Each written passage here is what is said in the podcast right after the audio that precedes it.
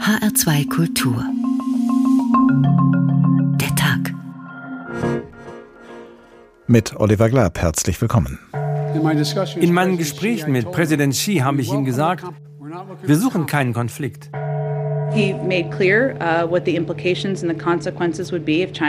Er hat klargemacht, welche Konsequenzen das haben wird, wenn China Material an Russland liefert.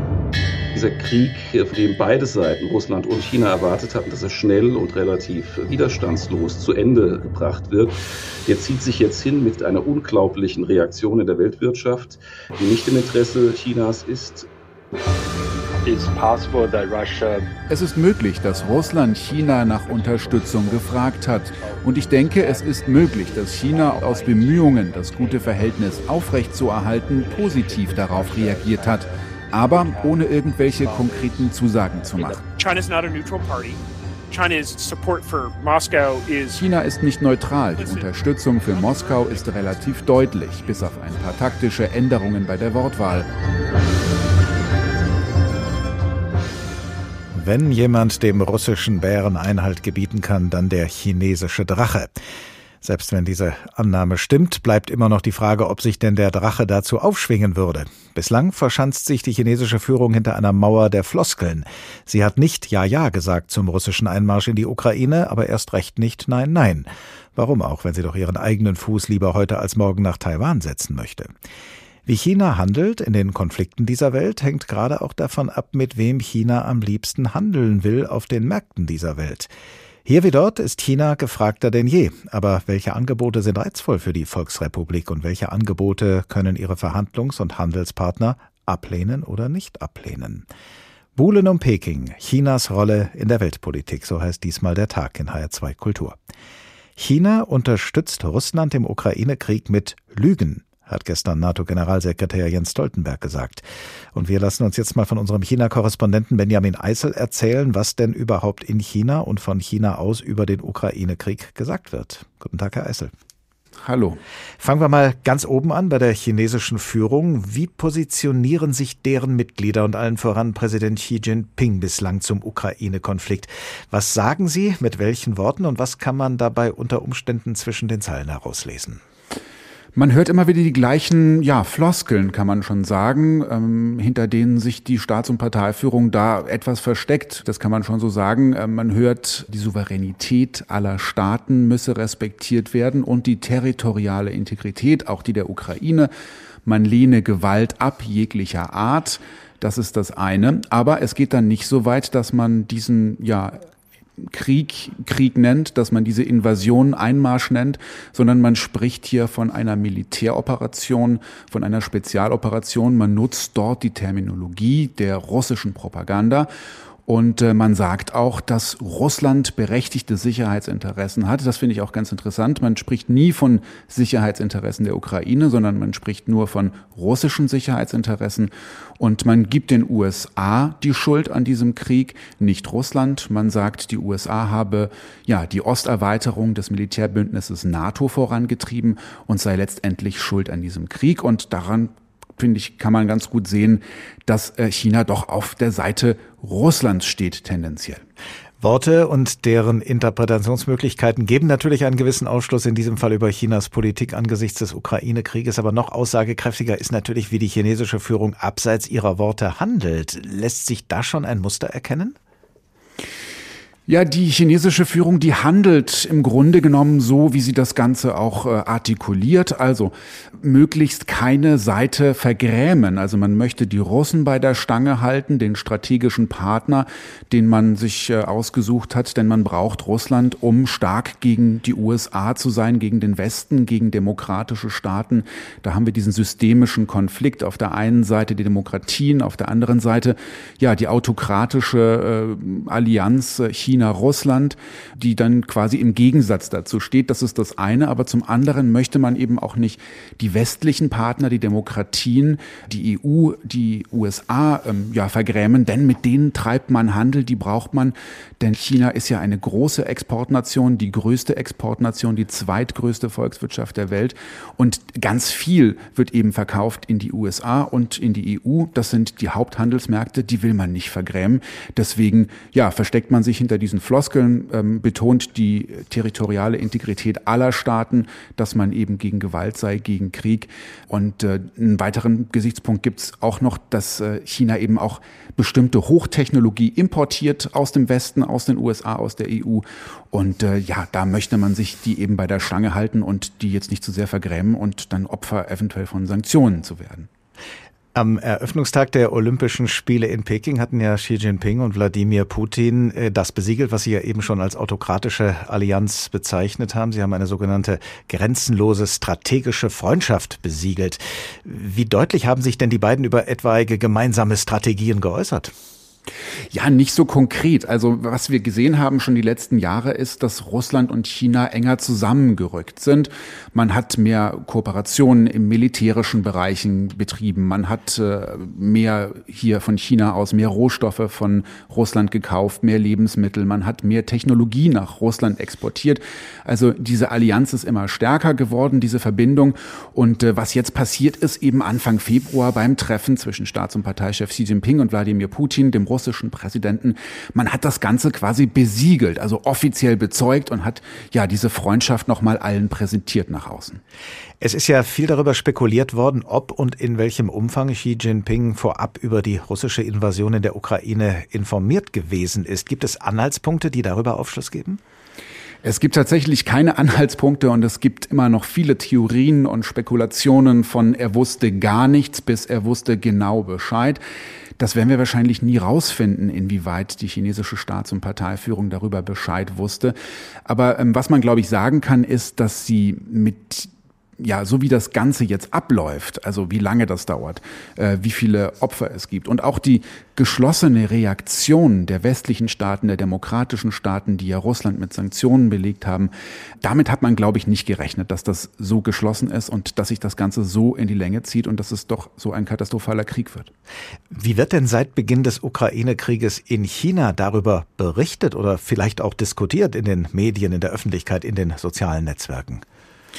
Ja, die Medien sind ja alle staatlich kontrolliert, zensiert, auch die sozialen Netzwerke.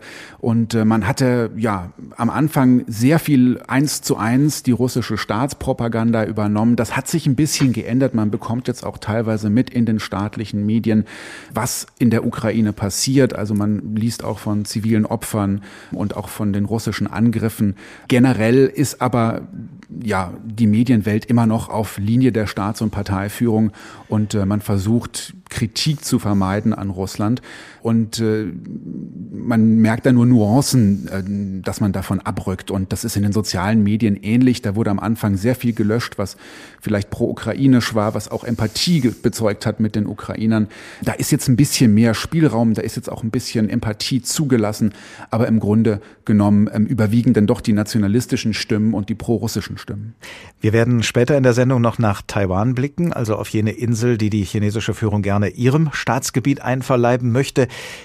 Ist davon seit Beginn der Ukraine-Invasion auch in China wieder mehr denn je die Rede?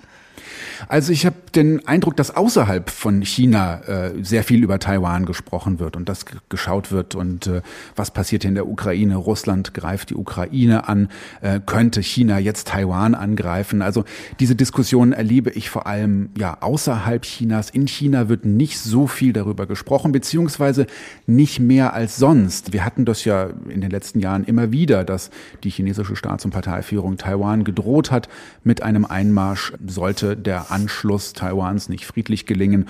Und äh, das hatten wir zuletzt auch beim Volkskongress hier bei der Tagung des chinesischen Scheinparlaments.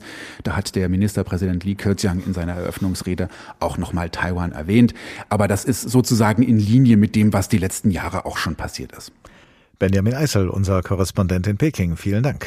Und ausgehend von dem, was unser Korrespondent uns gerade aus China geschildert hat, versuchen wir jetzt mal zu beleuchten, welche Rolle Chinas China in der weiteren Entwicklung des Ukraine-Krieges spielen könnte und in der weiteren Entwicklung des internationalen Konflikts rund um diesen Krieg. Gerade auch vor dem Hintergrund seines Verhältnisses zu Russland. Jan Weidenfeld untersucht am Mercator Institut für China-Studien in Berlin die Sicherheitspolitik und den globalen Einfluss Chinas. Guten Tag, Herr Weidenfeld. Ja, ich grüße Sie. Diese grenzenlose strategische Freundschaft zwischen den Führungen der beiden Länder, die es schon länger gibt und die nicht lange vor dem Ukraine-Krieg dann offiziell besiegelt worden ist, Ist das eine Freundschaft auf Augenhöhe oder gibt es da einen Senior- und einen Juniorpartner? Also es ist zunächst einmal vor allen Dingen keine Liebesbeziehung, sondern es ist eine sehr pragmatische Beziehung. Und in dieser pragmatischen Beziehung hat China sicherlich mehr Vorteile für sich und auch ein Übergewicht, was den Einfluss anbelangt. Das ist ganz klar. Aber wir erkennen jetzt auch in dieser Situation rund um den Ukraine-Konflikt, dass der Einfluss Chinas auf Russland nicht so groß ist, als dass man Russland mäßigen könnte. Denn China hat eigentlich an diesem Krieg kein Interesse hat sicherlich auch signalisiert, dass man äh, gerne da etwas anderes gesehen hätte und trotzdem hat es keinen Einfluss auf das, was äh, in Moskau entschieden wird. Allerdings hat äh, die chinesische Führung die russische noch vor Beginn der Ukraine-Invasion in ihrer Forderung unterstützt, dass die Osterweiterung der NATO enden müsse. Welche Gegenleistungen erwartet China dafür womöglich von Russland oder liegt ein Ende der NATO-Osterweiterung auch in chinesischem Interesse? Das ist ja tatsächlich genau einer der Punkte, wo sich russische und chinesische Interessen treffen und sehr, sehr gut ergänzen. Und das ist auch einer der Gründe, warum China in Russland einen wichtigen Partner sieht. Tatsächlich, diese Situation um die Ukraine ist aus chinesischer Perspektive vor allen Dingen ein Baustein in einem großen geopolitischen Konflikt äh, mit den USA. Und da teilt China die russische Position schon allein aus diesem Gegensatz zu den USA, dass eine NATO-Erweiterung, Osterweiterung nicht passieren soll, stützt die russische Position. Und das ist tatsächlich Kerninteresse Chinas, den amerikanischen Einfluss global so klein wie möglich zu halten. Und hier kann man gut mit Russland zusammenarbeiten, das ist klar. Nun haben wir eben von unserem China-Korrespondenten Benjamin Eisel gehört, dass die chinesische Führung sowohl die Dauer des Ukraine-Krieges als auch die Reaktionen des Westens darauf unterschätzt habe. Wenn das so ist, könnte das mittelfristig etwas an der Haltung Chinas gegenüber Russland ändern?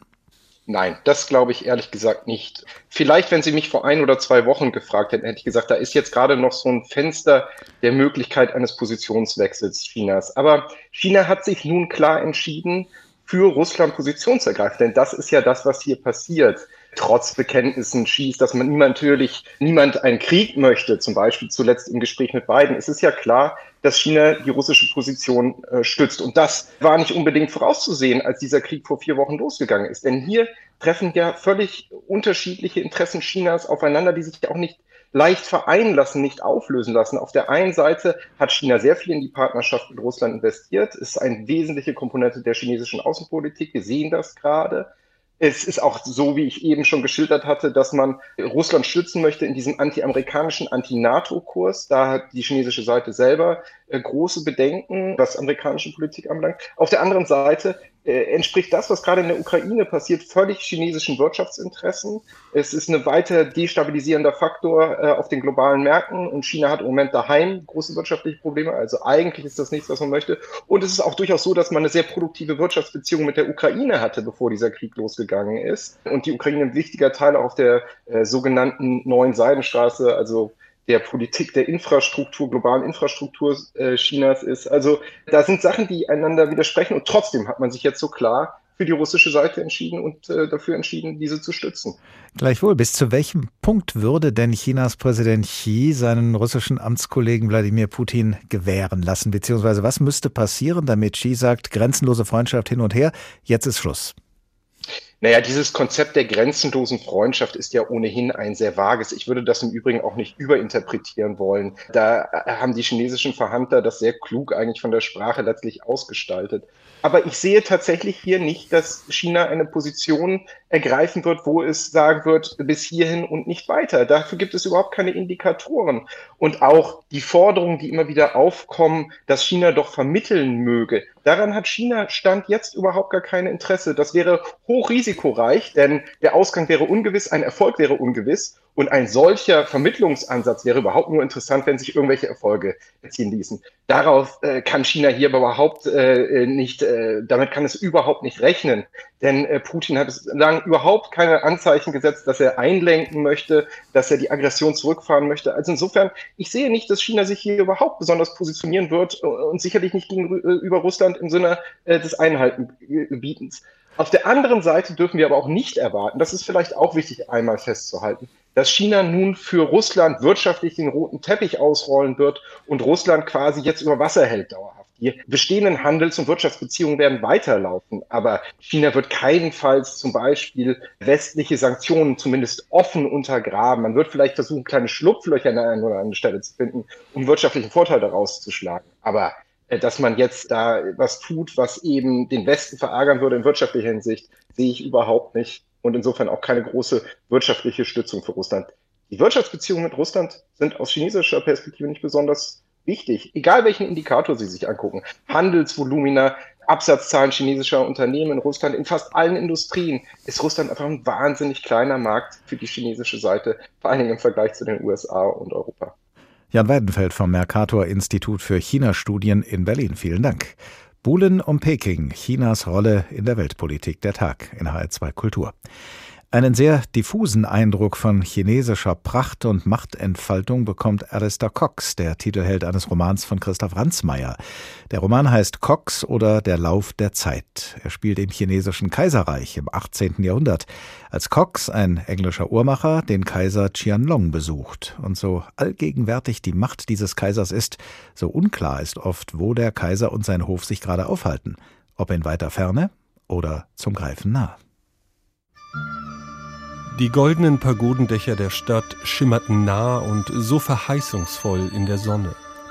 Nur dicht über den schattigen Ufern des Flusses trieben noch einzelne Nebelschwaden wie Rauch rührte der Glanz der nahen Stadt vielleicht von der Tatsache, dass der Erhabene sie bereits bewohnte und seine Anwesenheit Banner und Wimpel in den Brisen schlagen ließ und die Bewohner der Stadt dazu verpflichtete, ihre Straßen und Gassen zu fegen, Türen und Tore mit Aschenlauge zu bürsten und Kanäle und Seerosenteiche von allem Unrat und Treibgut zu befreien. Einige der goldenen Dächer schimmerten, als hätten die Handwerker die letzten Schindeln eben erst verlegt, ihre Gerüste abgebaut und stünden nun versunken in den Anblick ihres makellosen Werks in den Gassen. Aus der Ferne waren die unverwechselbaren Gongschläge zu hören, von denen die Wachablöse der Garde begleitet wurde. Hatte der Kaiser seinen Sommerpalast tatsächlich bereits bezogen? Der Erhabene allein bestimmte, wann er sichtbar und wann er unsichtbar sein wollte, wann er einer Stadt mit seiner Anwesenheit tatsächlich Glanz verlieh und wann dieser Glanz nur Abglanz war und nicht viel mehr bedeutete, als dass jeder Ort dieser Welt zu jeder Stunde bereit sein musste, den Allmächtigen zu empfangen, wenn er sich nicht der Gefahr aussetzen wollte, in Staub und Asche zu versinken. Vom erhabenen Kaiser von China im Roman Cox oder Der Lauf der Zeit von Christoph Hansmeier kehren wir jetzt erstmal wieder zurück zum heutigen China, dessen Führung wohl auch selbst entscheidet, wann und wo sie sichtbar oder unsichtbar ihren Fuß in welche Tür setzt. Denn auch heute und vielleicht mehr denn je muss jeder Ort dieser Welt zu jeder Stunde bereit sein, sich mit der mächtigen Volksrepublik auseinanderzusetzen. Das gilt gerade auch für die westliche Supermacht USA, die in China schon seit Jahren und von Jahr zu Jahr mehr einen Gegenspieler und Rivalen vor sich sieht.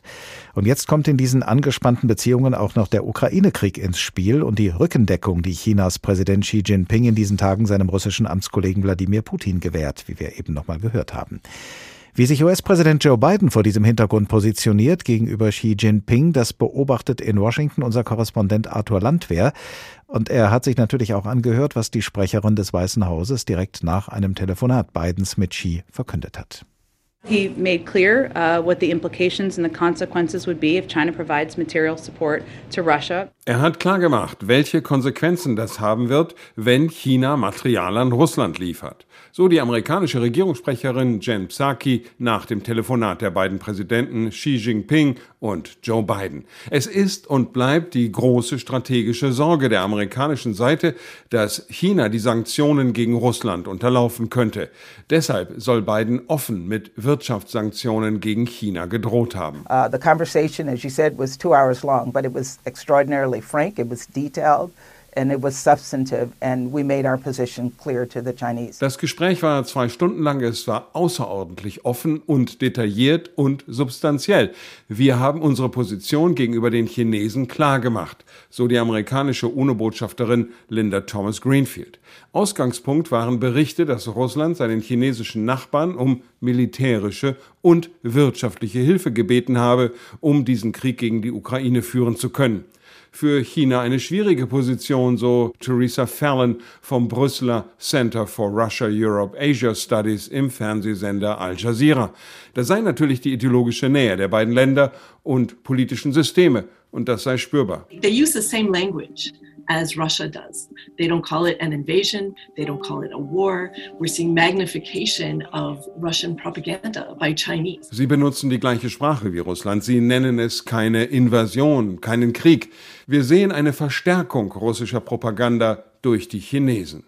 Auf der anderen Seite bildeten Europa und die USA für China einen vielfach größeren Markt als Russland, auf den man nicht verzichten könne.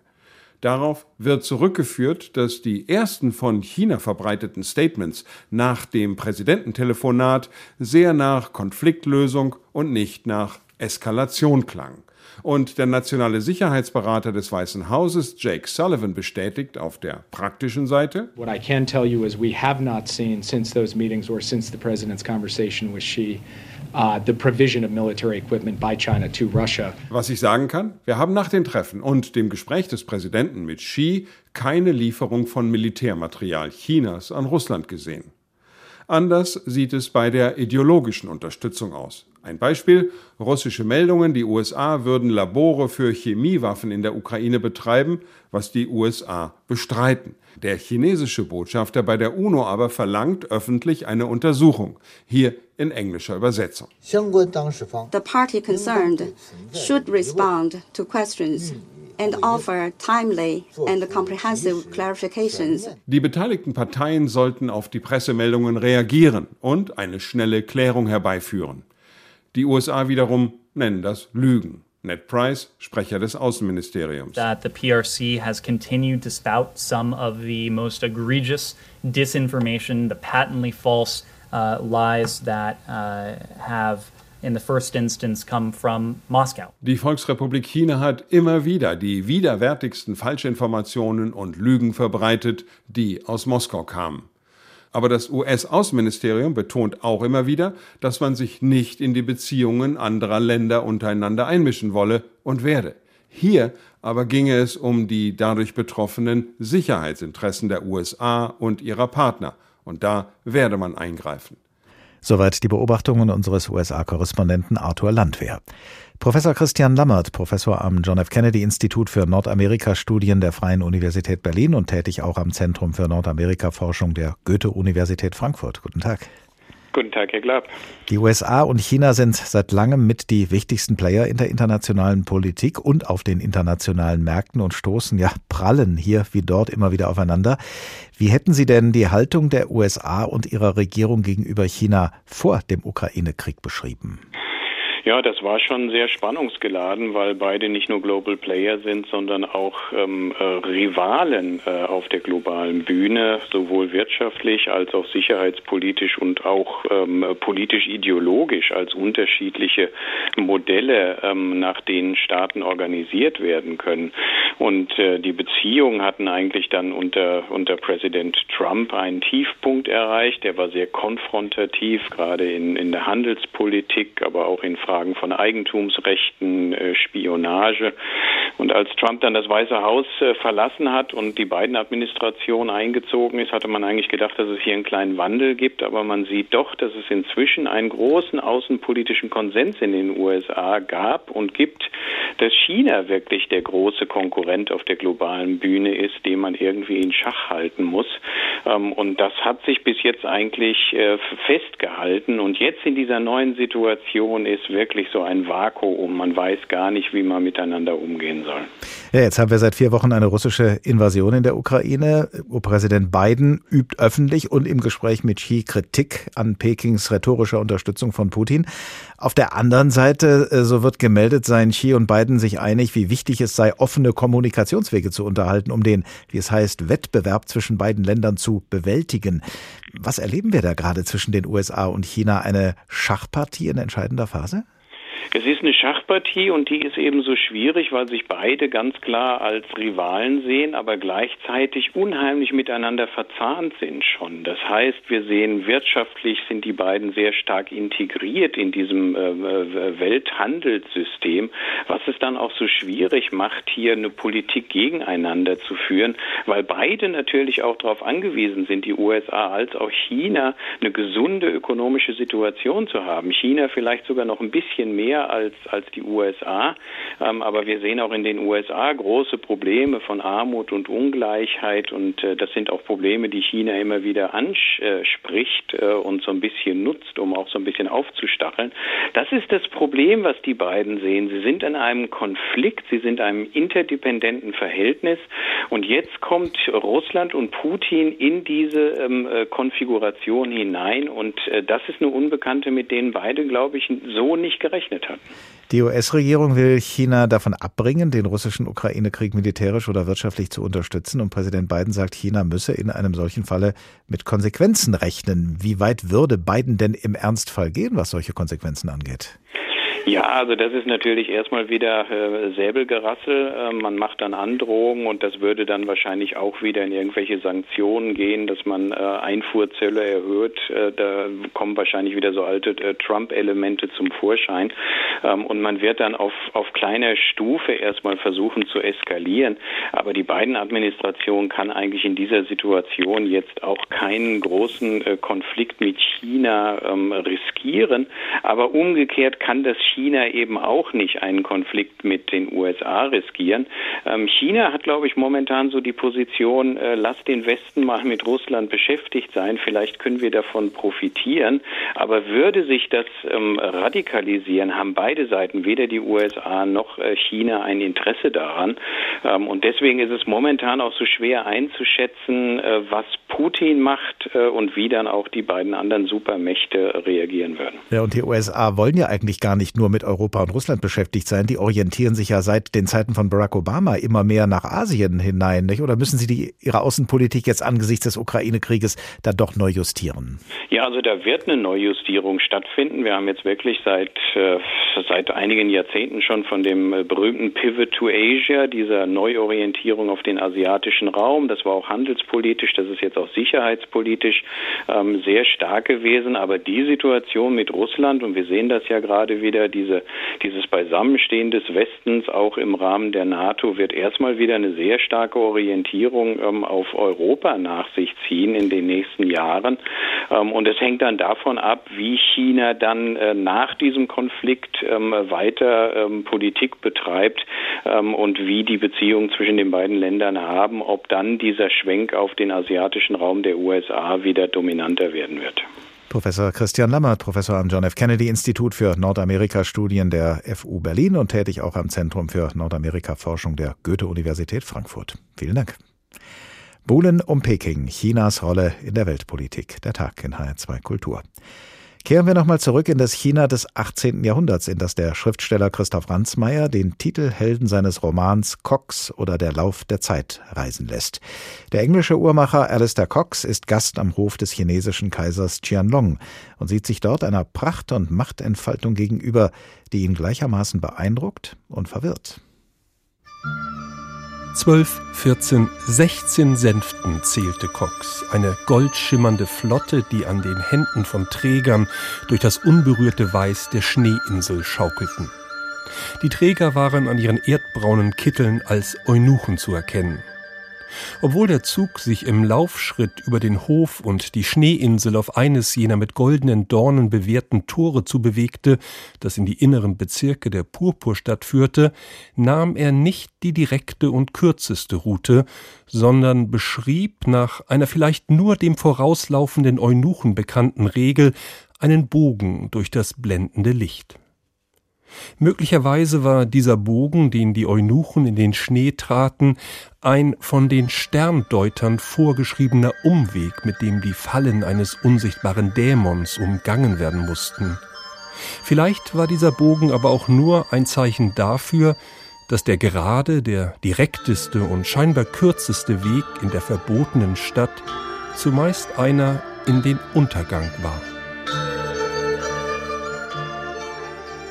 Fiktive Eindrücke des englischen Uhrmachers Alistair Cox am Hof des chinesischen Kaisers Qianlong im 18. Jahrhundert, geschildert in Christoph Ransmeyers Roman Cox oder der Lauf der Zeit. Der direkteste und kürzeste Weg ist zumeist einer in den Untergang. Dieser Satz lässt sich vielleicht in besonderer Weise auf die kurze Wegstrecke zwischen China und Taiwan beziehen, denn so schnell und direkt diese Insel von China aus zu erreichen ist, so sehr müssen die Menschen in Taiwan mit ihrem Untergang rechnen, wenn es nach dem Vorbild des russischen Ukraine-Einmarschs zu einer chinesischen Invasion in Taiwan käme. In China selbst ist zwar, wie wir von unserem Korrespondenten Benjamin Eisel gehört haben, von einem solchen Szenario zurzeit weniger die Rede als außerhalb Chinas, aber in Taiwan scheint man sich auf diesen Ernstfall durchaus vorzubereiten.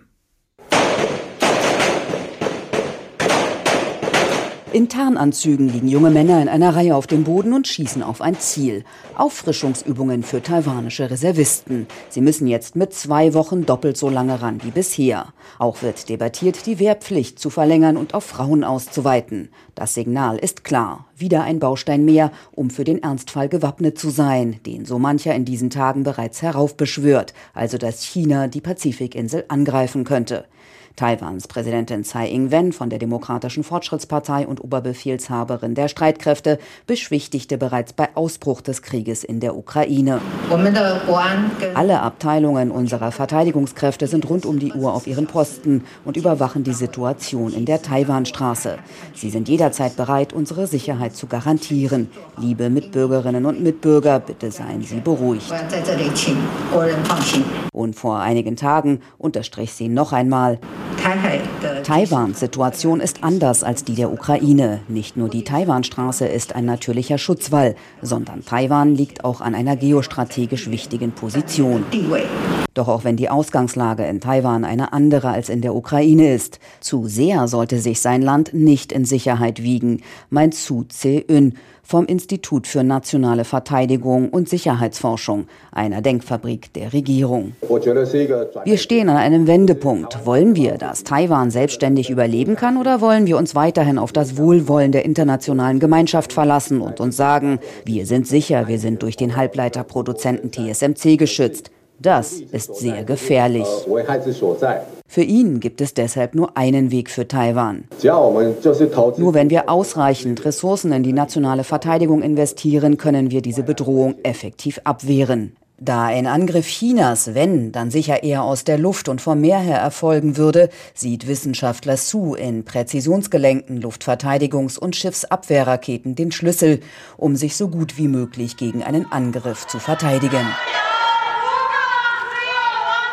Die Solidarität mit der Ukraine ist in Taiwan indes groß. Jede Woche gibt es in Taipeh Antikriegsproteste, internationale Sanktionen werden mitgetragen, es wurden schon mehr als 20 Millionen Euro gespendet. Ein Park in Taipeh am frühen Morgen. Die einen machen Frühsport, die anderen gehen spazieren oder zur Arbeit. Dieser pensionierte Lehrer verfolgt die Nachrichten aus der Ukraine sehr genau. Die Entschlossenheit der Ukrainer, sich zu verteidigen, ist sehr bewundernswert. Die Taiwaner müssten auch mehr zusammenhalten. Wir sind nicht so geeint wie die Ukrainer.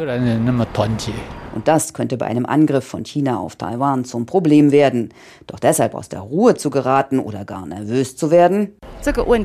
Es geht schon so lange um dieses Problem. Uns einfache Leute berührt das gar nicht mehr, sagt diese 61-Jährige. Es scheint fast, als würden die Taiwaner das Thema ausblenden. Das Vertrauen in die anderen Verbündeten scheint zumindest bei diesen Menschen nicht besonders groß zu sein. Jedes Land muss sich selbst retten. Sich auf die USA oder andere Verbündete zu verlassen, ist nicht realistisch. Stimmen aus Taiwan, gesammelt von unserer Korrespondentin Katrin Erdmann. Angesichts einer latent immer vorhandenen Bedrohung Taiwans durch China, die jetzt im Gefolge des russischen Ukraine-Kriegs vielleicht zu einer akuten Bedrohung wird? Darüber spreche ich jetzt mit Lorenz Hemiker, Redakteur bei der Frankfurter Allgemeinen Zeitung und spezialisiert auf Sicherheitspolitik. Guten Tag. Hallo, Herr Glab. Von einem Wissenschaftler in Taiwan haben wir gerade im Bericht unserer Korrespondentin die Aussage gehört, sein Land stehe an einem Wendepunkt. Es gehe darum, ob Taiwan selbstständig sein oder auf das Wohlwollen der internationalen Gemeinschaft angewiesen bleiben wolle. Und wenn es selbstständig sein wolle, müsse es mehr in seine Verteidigung investieren.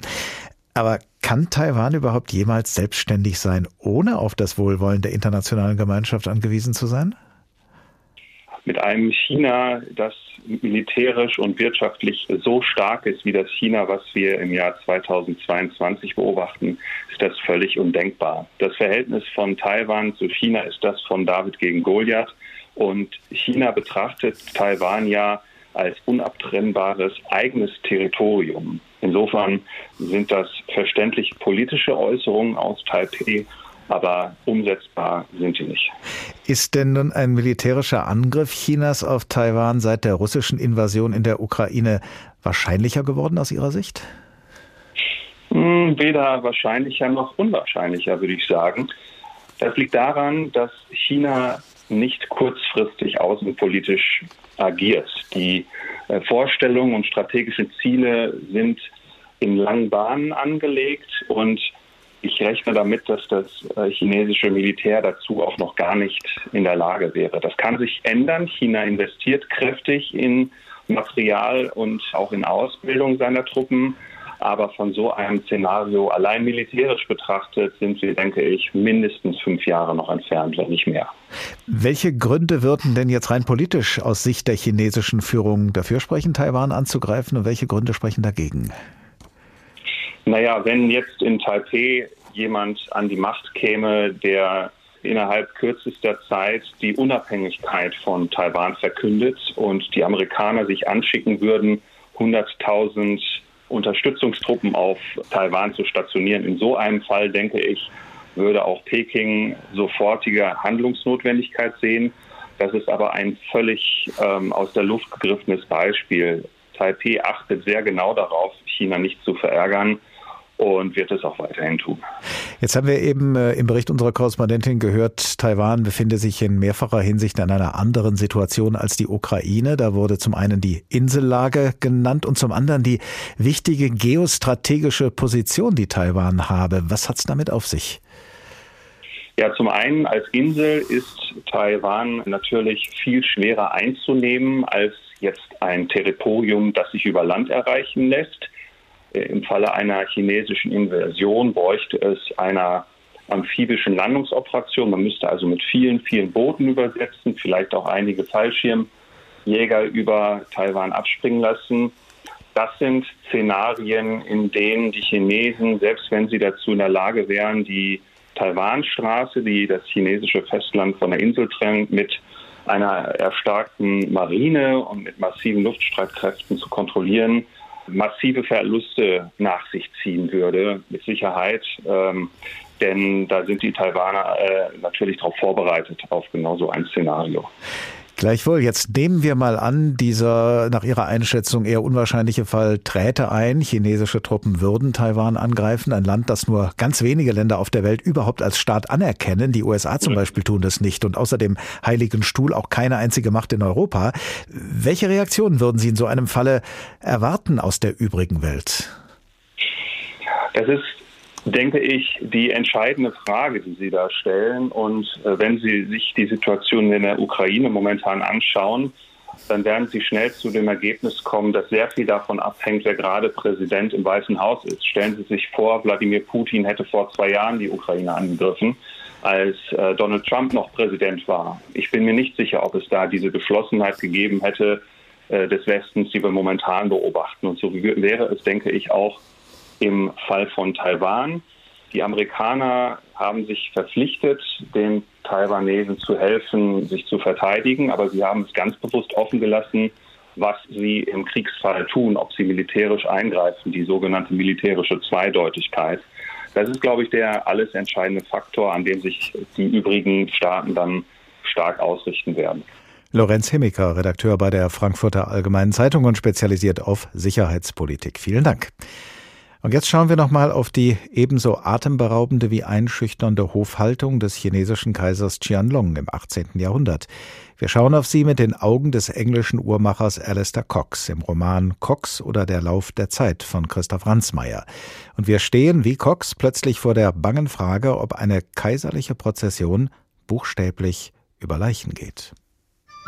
Der hintere Teil des Sänftenzuges schwankte noch im Schlagschatten der Mauer, während der vordere sich bereits über die Schneeinsel bewegte, als die Prozession nach einem gellenden Schrei zum Stillstand kam. Ein Träger der vierten Sänfte war gestürzt.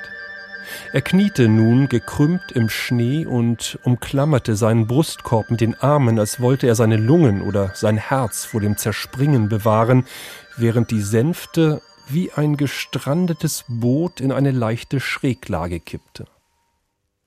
Cox sah, dass der Mann einen Schwall Blut und noch einen hustete und hörte, wenn auch fern und undeutlich, selbst durch das geschlossene Fenster der Werkstatt das keuchende, bellende Geräusch, während der Schnee vor dem Knienden sich rot färbte, tiefrot. Dann fiel der Gestürzte vornüber und auf das Gesicht mitten hinein in das Mal seines Blutes, ohne die Klammer seiner Arme zu lösen, und blieb bewegungslos liegen, wie er gefallen war. Die entstandene Lücke zwischen dem kurzen vorderen und dem langen restlichen Teil des Zuges schien durch das Blutmuster im Schnee zu einem Schreckensraum geworden zu sein, unbetretbar für alle Nachkommenden. Denn wer von den Sänftenträgern und wer von den unsichtbaren Passagieren wollte den Frevel wagen, eine bis auf Fingerbreiten vermessene und vorgeschriebene Route zu verlassen, um einem Sterbenden beizustehen. Ob das eine rhetorische Frage ist oder ob tatsächlich jemand dem sterbenden Sänftenträger beisteht, das können Sie nachlesen in dem Roman Cox oder Der Lauf der Zeit von Christoph Ransmayr. Sie hören den Tag in HR2 Kultur. Buhlen um Peking, Chinas Rolle in der Weltpolitik, so haben wir diesen Tag genannt. Und es ist ja schon einige Male deutlich geworden, dass Chinas Rolle auf der internationalen Bühne nicht zuletzt die einer gewaltigen Wirtschaftsmacht ist. Und so sind es neben der ideologischen Nähe und neben gemeinsamen Feinden nicht zuletzt auch wirtschaftliche Bande, die in diesen Tagen das Verhältnis zwischen China und Russland festigen. Mehr darüber von unserer China-Korrespondentin Eva Lambi-Schmidt. Wirtschaftlich und geopolitisch sind Russland und China eng beieinander. Sie ergänzen sich. Russland liefert Rohstoffe, Energie und Nahrungsmittel. China liefert Elektronik, Maschinen und vieles mehr aus der chinesischen Industrie. Beobachter sind sich sicher, dass die beiden Staaten ihren Handel weiter ausbauen werden. So auch Wang Dan, Chefökonomin von der Hang Seng Bank in Shanghai. Wir wissen, dass China diese Gelegenheit genutzt hat, um neue Verträge mit Russland Russland über Energieimporte abzuschließen. Und ich vermute, dass einige dieser Verträge in der chinesischen Währung Renminbi geschrieben werden, was China helfen wird, seine Währung zu internationalisieren. Aber die USA sehen es nicht gerne, wenn sich diese Art von Beziehung zwischen den beiden Ländern entwickelt. Für die USA kann das ein Grund sein, chinesische Unternehmen oder sogar die Regierung deswegen zu bestrafen. Mögliche Sanktionen gegen China wegen enger Beziehungen zu Russland, das ist das, was China vermeiden will.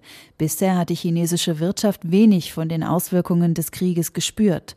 Waren und Rohstoffe werden zwar teurer, sagt Wang Dan, die Menschen bekommen das in ihrem täglichen Leben aber nicht mit, denn die Preise in China werden staatlich reguliert. Eine indirekte Folge des Krieges ist, dass die USA und Europa durch den Krieg direkt getroffen sind und dass sie dadurch weniger Waren in China nachfragen.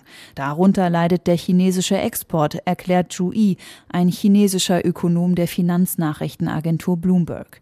Darüber hinaus machen derzeit andere Faktoren der chinesischen Wirtschaft zu schaffen, die jüngsten Ausbrüche der Corona-Pandemie und der schwächelnde Immobilienmarkt. China wird mit Sicherheit keine Maßnahmen ergreifen, die Europa und die Vereinigten Staaten als wirtschaftliche, politische oder militärische Unterstützung Russlands betrachten. Dies könnte die westlichen Länder dazu zwingen, Wirtschaftssanktionen gegen China zu verhängen. Das möchte China auf keinen Fall.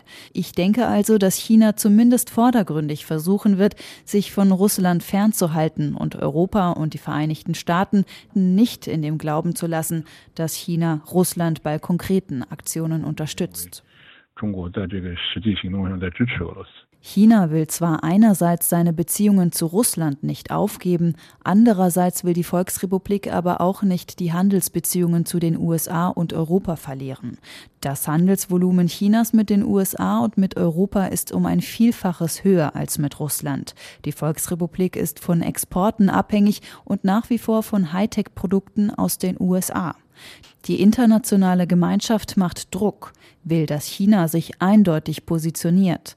Die Freundschaft zu Russland könnte dort aufhören, wo nicht nur die eigenen wirtschaftlichen, sondern auch die eigenen machtpolitischen Interessen beginnen, meint Zhu 中国也意识到欧美可能需要利用中国同俄罗斯的这些关系来帮助劝说俄罗斯是不是能够尽快。China ist sich bewusst, dass Europa und die Vereinigten Staaten Chinas Beziehungen zu Russland möglicherweise nutzen müssen, um Russland davon zu überzeugen, den Krieg zu beenden. Ich denke also, dass China dies wiederum für sich selbst nutzen wird, um sich bei den bilateralen und multilateralen Beziehungen ein gewisses Gewicht zu verschaffen. 维持多边关系的角度来说，为自己争取这个 最大的这个经济利益。Doch bislang hat die Volksrepublik noch keinen Anlass gesehen, sich zu Russlands Krieg gegen die Ukraine eindeutiger zu positionieren. China fährt weiterhin zweigleisig und will die Beziehungen zu beiden Seiten, zu Russland, aber auch zu den USA und Europa aufrechterhalten. Das berichtet unsere China-Korrespondentin Eva Lambi-Schmidt. Dr. Josie Marie Perkun ist Politikwissenschaftlerin und Sinologin am Institut für Sicherheitspolitik der Universität Kiel und im Fach Sinologie der Universität Trier. Guten Tag.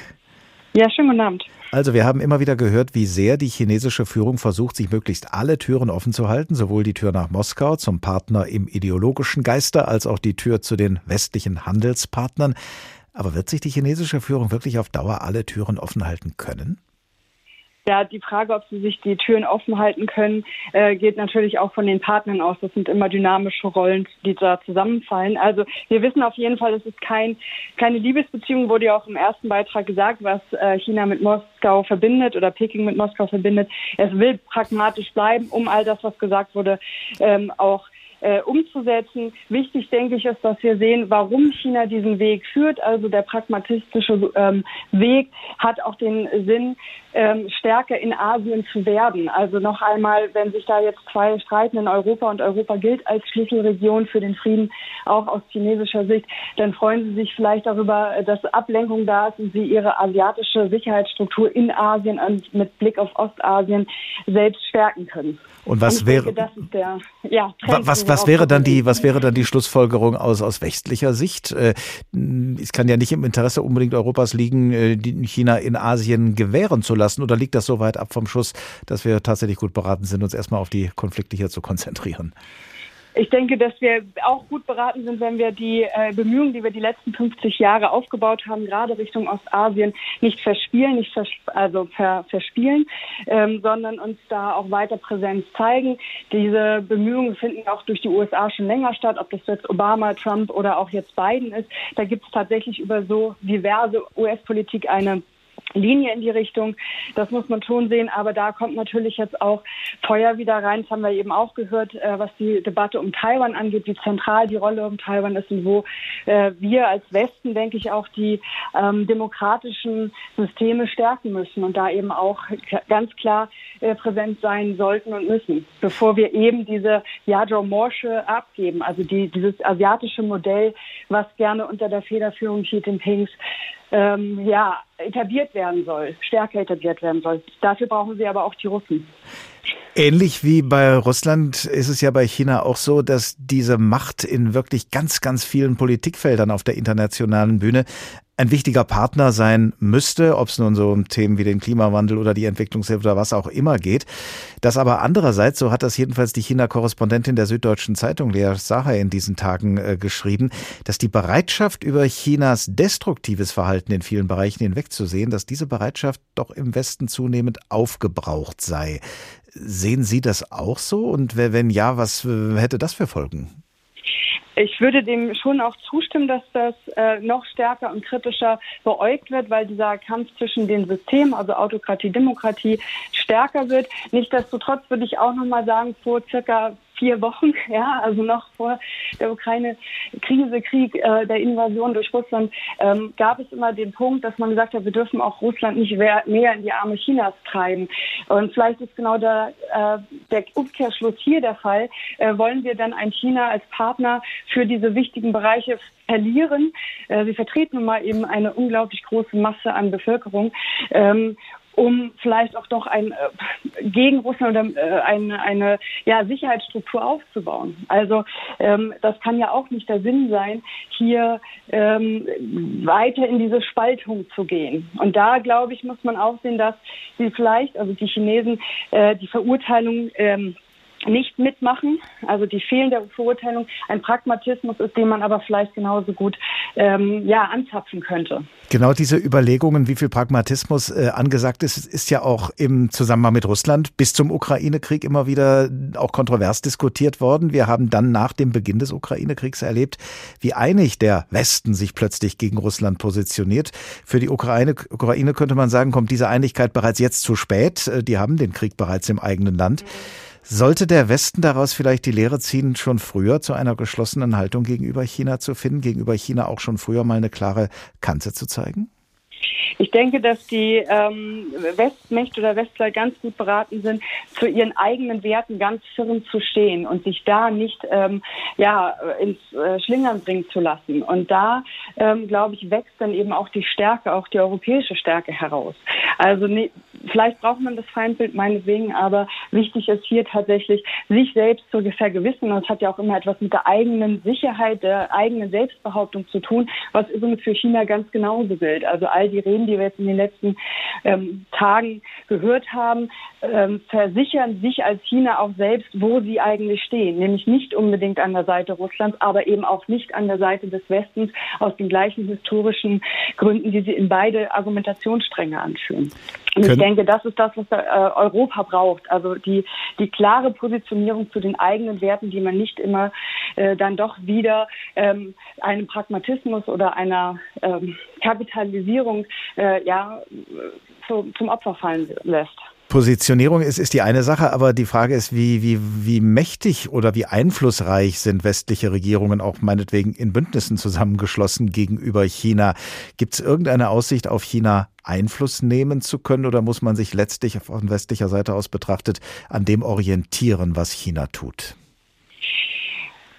Mit Sicherheit gibt es Bereiche, in denen China durchaus äh, fortschrittliche Entwicklungsangebote angibt. Das mag mit Sicherheit nicht in der äh, Sozialität oder der Überwachung der Fall sein.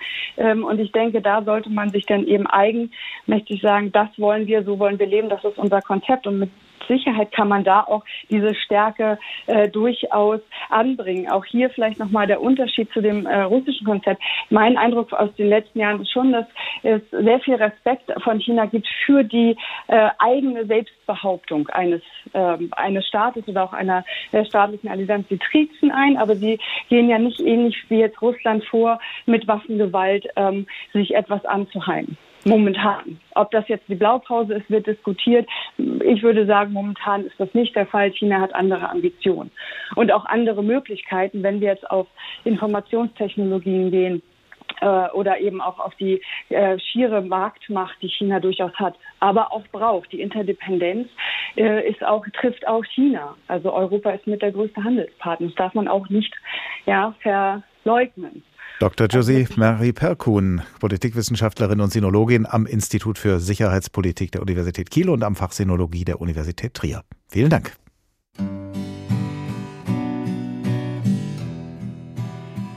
Buhlen um Peking, Chinas Rolle in der Weltpolitik. Das war der Tag in HR2 Kultur. Als Podcast nachzuhören auf hr2.de und in der ARD Audiothek. Ich heiße Oliver Glab und ich wünsche Ihnen noch eine gute Zeit. Bis zum nächsten Tag.